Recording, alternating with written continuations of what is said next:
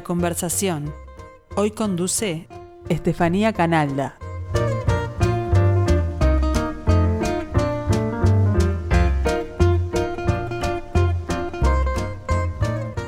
Bienvenidos a la conversación, como todos los lunes, dedicada a escritores. Hoy nos acompaña desde la vecina orilla Flor Canosa, autora de Lolas, Bolas, Pulpa y Los accidentes geográficos. Flor Canosa nació en Buenos Aires, Argentina, en octubre de 1978. Es guionista y montajista de cine y televisión, egresada de la Escuela Nacional de Experimentación y Realización Cinematográfica en esas dos especialidades. Hace 20 años se desempeña como jefa de trabajos prácticos en la Facultad de Ciencias Sociales, UBA, dentro del área audiovisual. Como guionista trabaja para proyectos de cine y televisión para cadenas como Fox, Netflix, Amazon y HBO. Flor, muchas gracias por acompañarnos. No, por favor, un placer. Eh, me encanta, me encanta estar acá para Uruguay, que es un país que, quiero tanto, que hay tanta gente a la que quiero allá, así que es un, honor y un placer. ¿Algún proyecto audiovisual en que hayas trabajado que recuerdes con particular orgullo? Mira, eh, yo tendría que hablar de Daemonium, que es eh, una peli de ciencia ficción que estuvo dos años en Netflix eh, que arrancó como un proyecto muy independiente de miniserie, de capítulos cortitos, que fue con un grupo de, trabajo muy, muy lindo. Eh, el director es Pablo Parés, que, es este, lleva adelante desde hace muchos años una productora que se llama Farsa, que se maneja con, con cine de género, eh, sobre todo ciencia ficción, todo lo que es exploitation, eh, de acá, de, Argentina. Eh, y fue un proyecto que arrancó en el 2010 eh, de una forma muy chiquita, siempre autogestivo, sin, financiamiento, todo a pulmón. Y bueno, aparte de que ganó festivales en, todo el mundo, ganó en Alemania, ganó el Wasteland de, de Estados Unidos, siempre en cine posapocalíptico. Eh, el hecho de, haber estado en Netflix y, ahora actualmente está, está, en YouTube de nuevo como formato miniserie es un orgullo enorme. Bueno, seguimos entonces con algunos datos de Flor Canosa. Escribe cómics, hace radio, cría un hijo y dos gatos y navega en las aguas tumultuosas de las redes. Como escritora ganó el premio X o premio X es. Premio X. Premio X de novela contemporánea 2015 de editorial El Cuervo de Bolivia y Suburbano de Estados Unidos con su primera novela Lolas y luego publicó tres más, Bolas en 2017 por editorial Zona Borde, Pulpa en 2019 y Los Accidentes Geográficos en 2021, estas dos con editorial Obloshka. Sus cuentos y poesías han formado parte de antologías de Argentina, España Estados Unidos, diarios, revistas y sitios web. Si todo sale bien, en 2022 publicará otra novela de ciencia ficción dentro de la colección Arqueologías del Futuro de la editorial Indómita Luz. ¿Qué se puede adelantar de esta nueva novela? Ay, estamos, eh, estamos en este momento trabajándola mucho, todavía no, no tiene un título definido, tenía un título tentativo que era lengua, pero acá en Argentina este, lengua es la materia, eh, no, sé si en Uruguay es igual, pero lengua y literatura, así que parecía que era un manual de, eso, así que decidí, yo decidí cambiarle el título. Y todavía como la estamos, la estamos trabajando, eh, no tenemos un título definido, pero va más en la línea de ciencia ficción científica, no tanto en el estilo de Pulpa. Es una novela que empecé a escribir este, apenas terminé con Pulpa, por más que Los accidentes geográficos fue la que se publicó primero.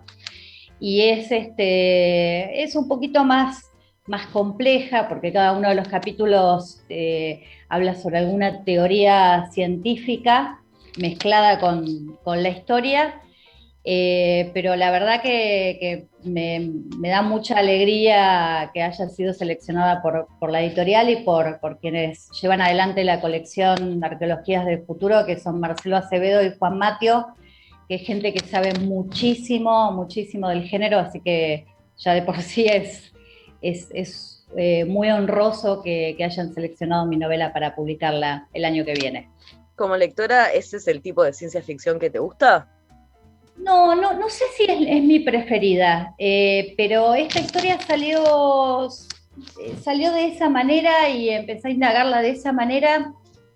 y, me pareció muy interesante como ejercicio, porque eh, tampoco soy una persona de, escribir eh, un libro que se parezca al anterior.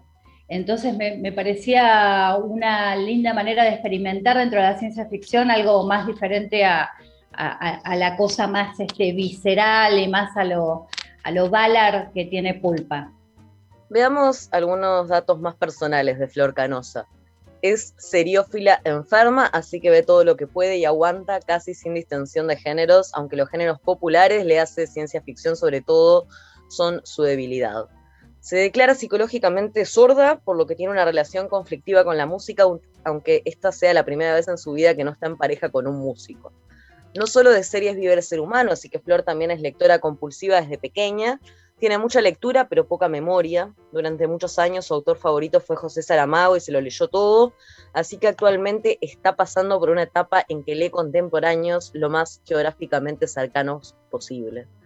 ¿Qué imagen tenés del, panorama literario actualmente en Argentina? ¿A qué autores seguís, por ejemplo? A ver, me parece que es, riquísimo el panorama actual en Argentina. La verdad que eh, ser contemporánea de un montón de autores y autoras eh, argentinos me, parece fantástico. Eh, estoy descubriéndolos todo el tiempo porque muchos ellos, de, muchos, a muchos de ellos llegué por, por, este, por las redes sociales, por cierta amistad, por, participar en lecturas, en ciclos, en charlas.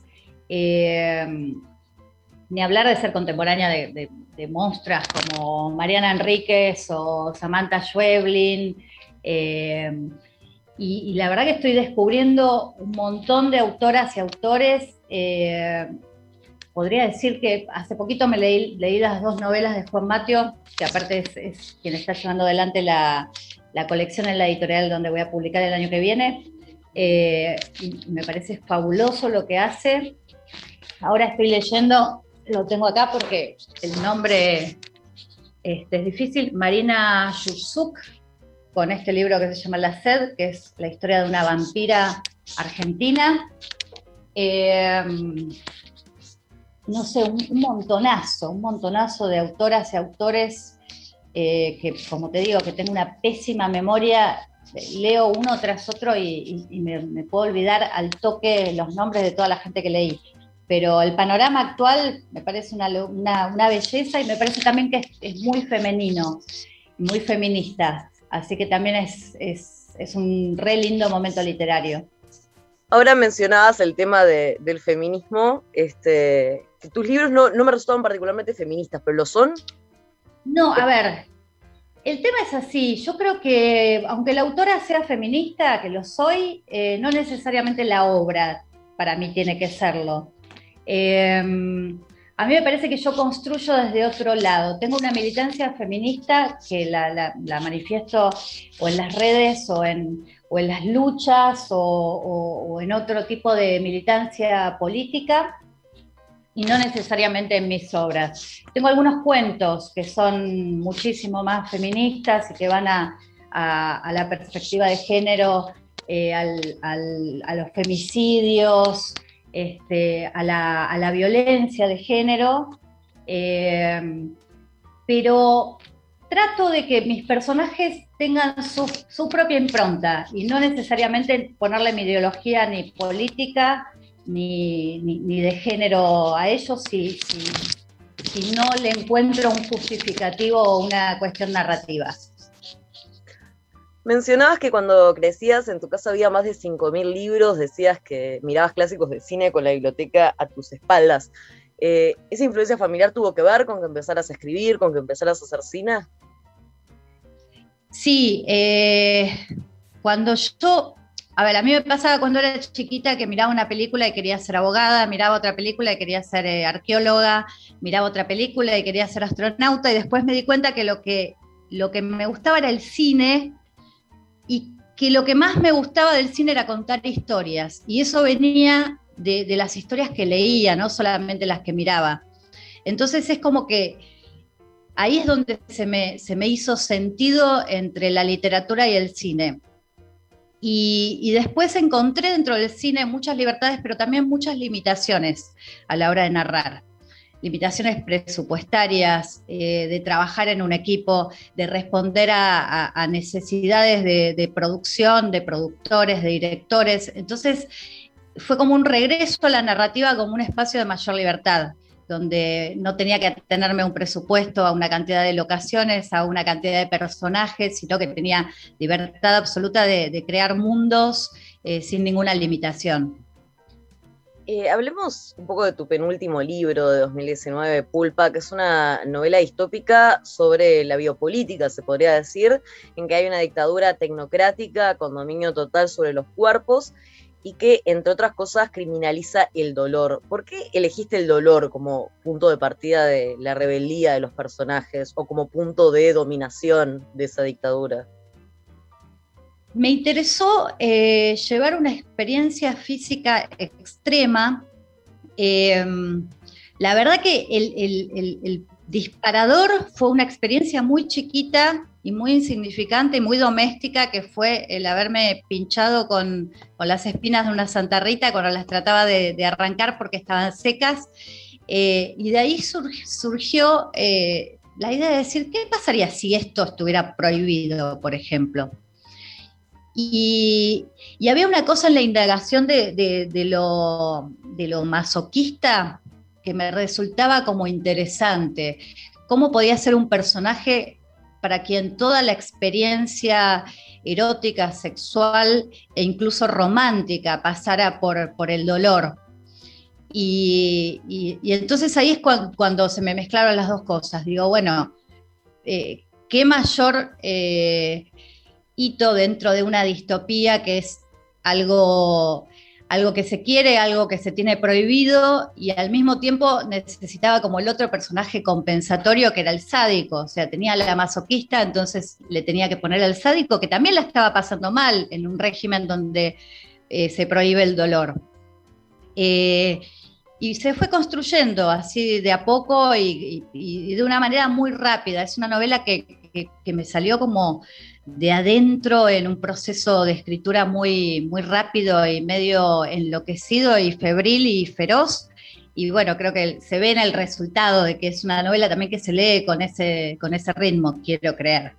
Sí, totalmente. Eh, además es una novela muy corta, pero por un lado eh, como que parece que tuviera más adentro, porque por, un lado se establece cómo funciona ese mundo futurista, futurista distópico, y por otro lado la acción va avanzando de manera bastante vertiginosa, ¿no? ¿Cómo manejas el tema del ritmo para conciliar esas dos cosas? O sea, la exposición acerca de cómo funciona el régimen, cómo funciona el mundo y la acción en la vida de los personajes. A ver, creo que es una novela que se va acelerando porque hay, sobre todo dos personajes que son los que dan más explicaciones sobre cómo funciona este mundo, que son, bueno, es una novela dividida en tres partes, en, los tres personajes protagónicos, y si te vas dando cuenta también se van volviendo más cortas esas tres partes. Capítulo, el primer capítulo, el de Irma, es un poco más largo, después viene el de lunes, que es un poquito más corto, y el de, el de enero ya es como como si fuera prácticamente un capítulo corto y es el que da cierre a toda, a toda la acción. Eh, y me parece que, fue de la manera en que esos personajes lidiaban un poco con la información y con la acción, eh, de la forma que le pude ir imprimiendo un ritmo. Y ya te digo que fue una novela más visceral que cerebral. Entonces, la construcción del mundo se me iba dando naturalmente a medida que avanzaba no, por lo general no, tengo idea de cómo van a terminar mis historias. Eh, creo que es todo lo contrario a lo que me pasa cuando tengo que escribir un guion, que, eh, digo, las reglas de la dramaturgia cinematográfica indican que uno tiene que saber cómo termina una película para poder escribirla desde el principio, para ir sembrando todos esos elementos. Y en la literatura me pasa todo lo contrario. Por lo general, cuando arranco no tengo idea de cómo va a terminar. Así que en el caso de Pulpa me subí al auto y me dejé llevar y bueno, se fue dando. En esa novela, ante una situación de crisis, se distingue la respuesta de los jóvenes y de los viejos, ¿no? Es algo que me llamó mucho la atención. Los viejos salen a buscar respuestas, tratar de hacer algo y los jóvenes se quedan esperando una respuesta del sistema informático que en realidad eh, es lo que de alguna manera controla sus vidas. ¿Lo ves así ahora, los viejos más activos, los jóvenes más pasivos?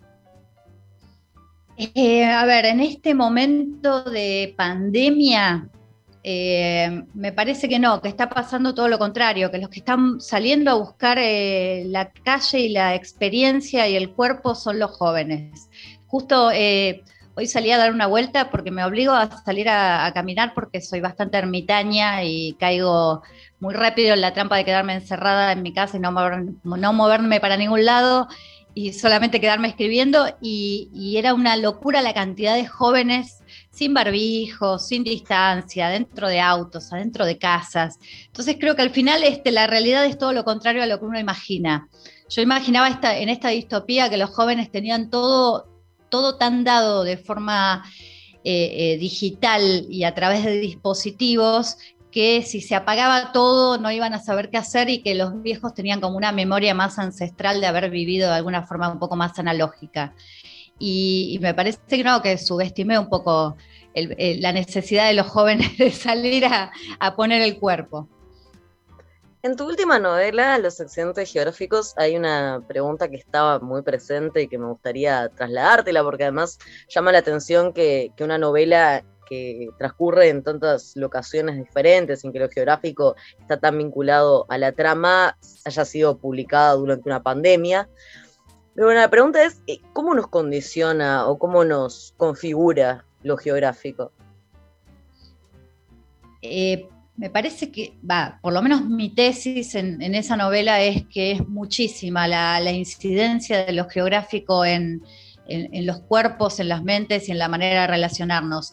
Eh, a mí me, gustaba hacer como una reflexión sobre la extranjería.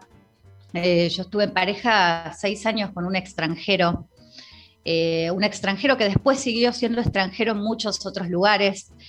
Y, eso le, modificaba muchísimo la, forma de, encarar los vínculos y de encarar los, trabajos y las responsabilidades. y me pareció interesante reflexionar acerca de quiénes seríamos en diferentes geografías y cómo nos pueden, tanto las condiciones materiales como las condiciones físicas y geográficas nos pueden modificar eh, los comportamientos o incluso las decisiones. Em, sí, fue, eh, fue muy loco publicarla en pandemia. La terminé de escribir en pandemia, de hecho, toda la parte uruguaya del, libro fue escrita en, pandemia. Eh, y fue una, manera hermosa de, viajar por el mundo en, un momento donde no podía ni, ir al supermercado. En esta novela hay varias iteraciones de una misma pareja. ¿Cómo te imaginaste la identidad de esos dos personajes? O sea, ¿te imaginaste una identidad inmutable como personalidades fijas o más o menos fijas en circunstancias que van cambiando, o cada Greta y cada Henrik son completamente diferentes? No, son, a ver, son este, la misma persona atravesada por diferentes experiencias que le van sumando rasgos de personalidad que quizás el Henrik o la Greta que viven en Buenos Aires por sus vivencias en, Buenos Aires no son los mismos que los que nunca se movieron de Oslo, ni tampoco los que están este, pasándola eh, muy bien en una playa de Ecuador, bueno, pasándola muy bien durante un tiempo, eh, que los que están teniendo una vida un poco más nómade en Roma. Me parece que, que a cualquiera le puede pasar que su, su, misma personalidad este, va, va a tener cambios más o menos profundos dependiendo de las experiencias que, se vivan en estas múltiples vidas que uno puede imaginar en otro lugar del mundo. Sin embargo, algo que tienen en común es que ninguna iteración de Henrik y Greta es feliz. Es decir, piensan, por ejemplo, que pueden ser felices en una playa en Ecuador, pero en realidad eh, no lo son. O sea, siempre les va mal. Pero son personas que están de alguna manera predestinadas, o sí lo sienten, a estar juntas. ¿Es una novela pesimista con respecto al amor o con respecto a las relaciones de pareja? Creo que yo soy pesimista respecto a las relaciones de pareja, o más que pesimista, soy realista en el sentido de que creo que, el amor tiene un ciclo que puede ser más o menos largo. Eh, y quería contarle un poco ese ciclo vital de esta pareja como, como tantas otras parejas que uno mismo tuvo y que en el momento no se daba cuenta que iban a terminarse, eh, para dar lugar a otra pareja mucho más plena o no. Eh, pero creo que todo amor y toda pareja, como te decía antes, tiene un ciclo que, nace, crece, se reproduce y muere. Y en el caso de Henry y Greta hay, este, relaciones que tienen más duración y relaciones que tienen menos duración, como una forma de, poder ver este, múltiples posibilidades de, ese ciclo, de cómo puede desarrollarse el, mismo ciclo del amor de, entre dos personas. Sin embargo, elegiste mostrarlos casi siempre cuando están mal, no cuando están bien. O sea, en casi ningún momento son felices. Yo creo que tienen, por ahí eh, sí, a ver, quizás el recorte que, agarré sí es los momentos de mayor infelicidad, porque me gustaba esa idea de reflexionar un poco por qué el amor muere en muchos momentos, cuáles son las decisiones o cuáles son las, incluso los defectos de personalidad de cada uno o de la pareja que llevan a la, muerte del amor. Eh, tal vez es porque es una novela que yo escribí cuando, cuando me separé de mi pareja anterior y, había quedado, eh, por más que, fue una, separación muy buena, había quedado eh, esa reflexión acerca de por qué luchamos tanto para estar juntos y finalmente todo se desbarrancó y eso quizás me hizo reflexionar este, qué había pasado con otras relaciones y qué había pasado con otras relaciones, no solo mías, sino de, otras, de otras parejas y personas y amigas y amigos eh, que también habían fracasado. Y por más que por ahí disfruto ver mucho historias de amor, em, no sé si disfruto tanto de escribir historias de amor con final feliz. Em, por más que todos mis libros de alguna manera tienen una historia de amor. Eh, sí, no, no, no, no sabría decirte, me, descolocaste con la pregunta porque es verdad, capaz que yo no había reflexionado que estos dos personajes no eran siempre felices, eh, que había dejado afuera sus mayores momentos de felicidad. Em, no sé, capaz que ahora tendría que escribir una historia de amor para, para ver qué se siente. Flor Canosa, muchas gracias por acompañarnos. No, por favor, fue un placer enorme.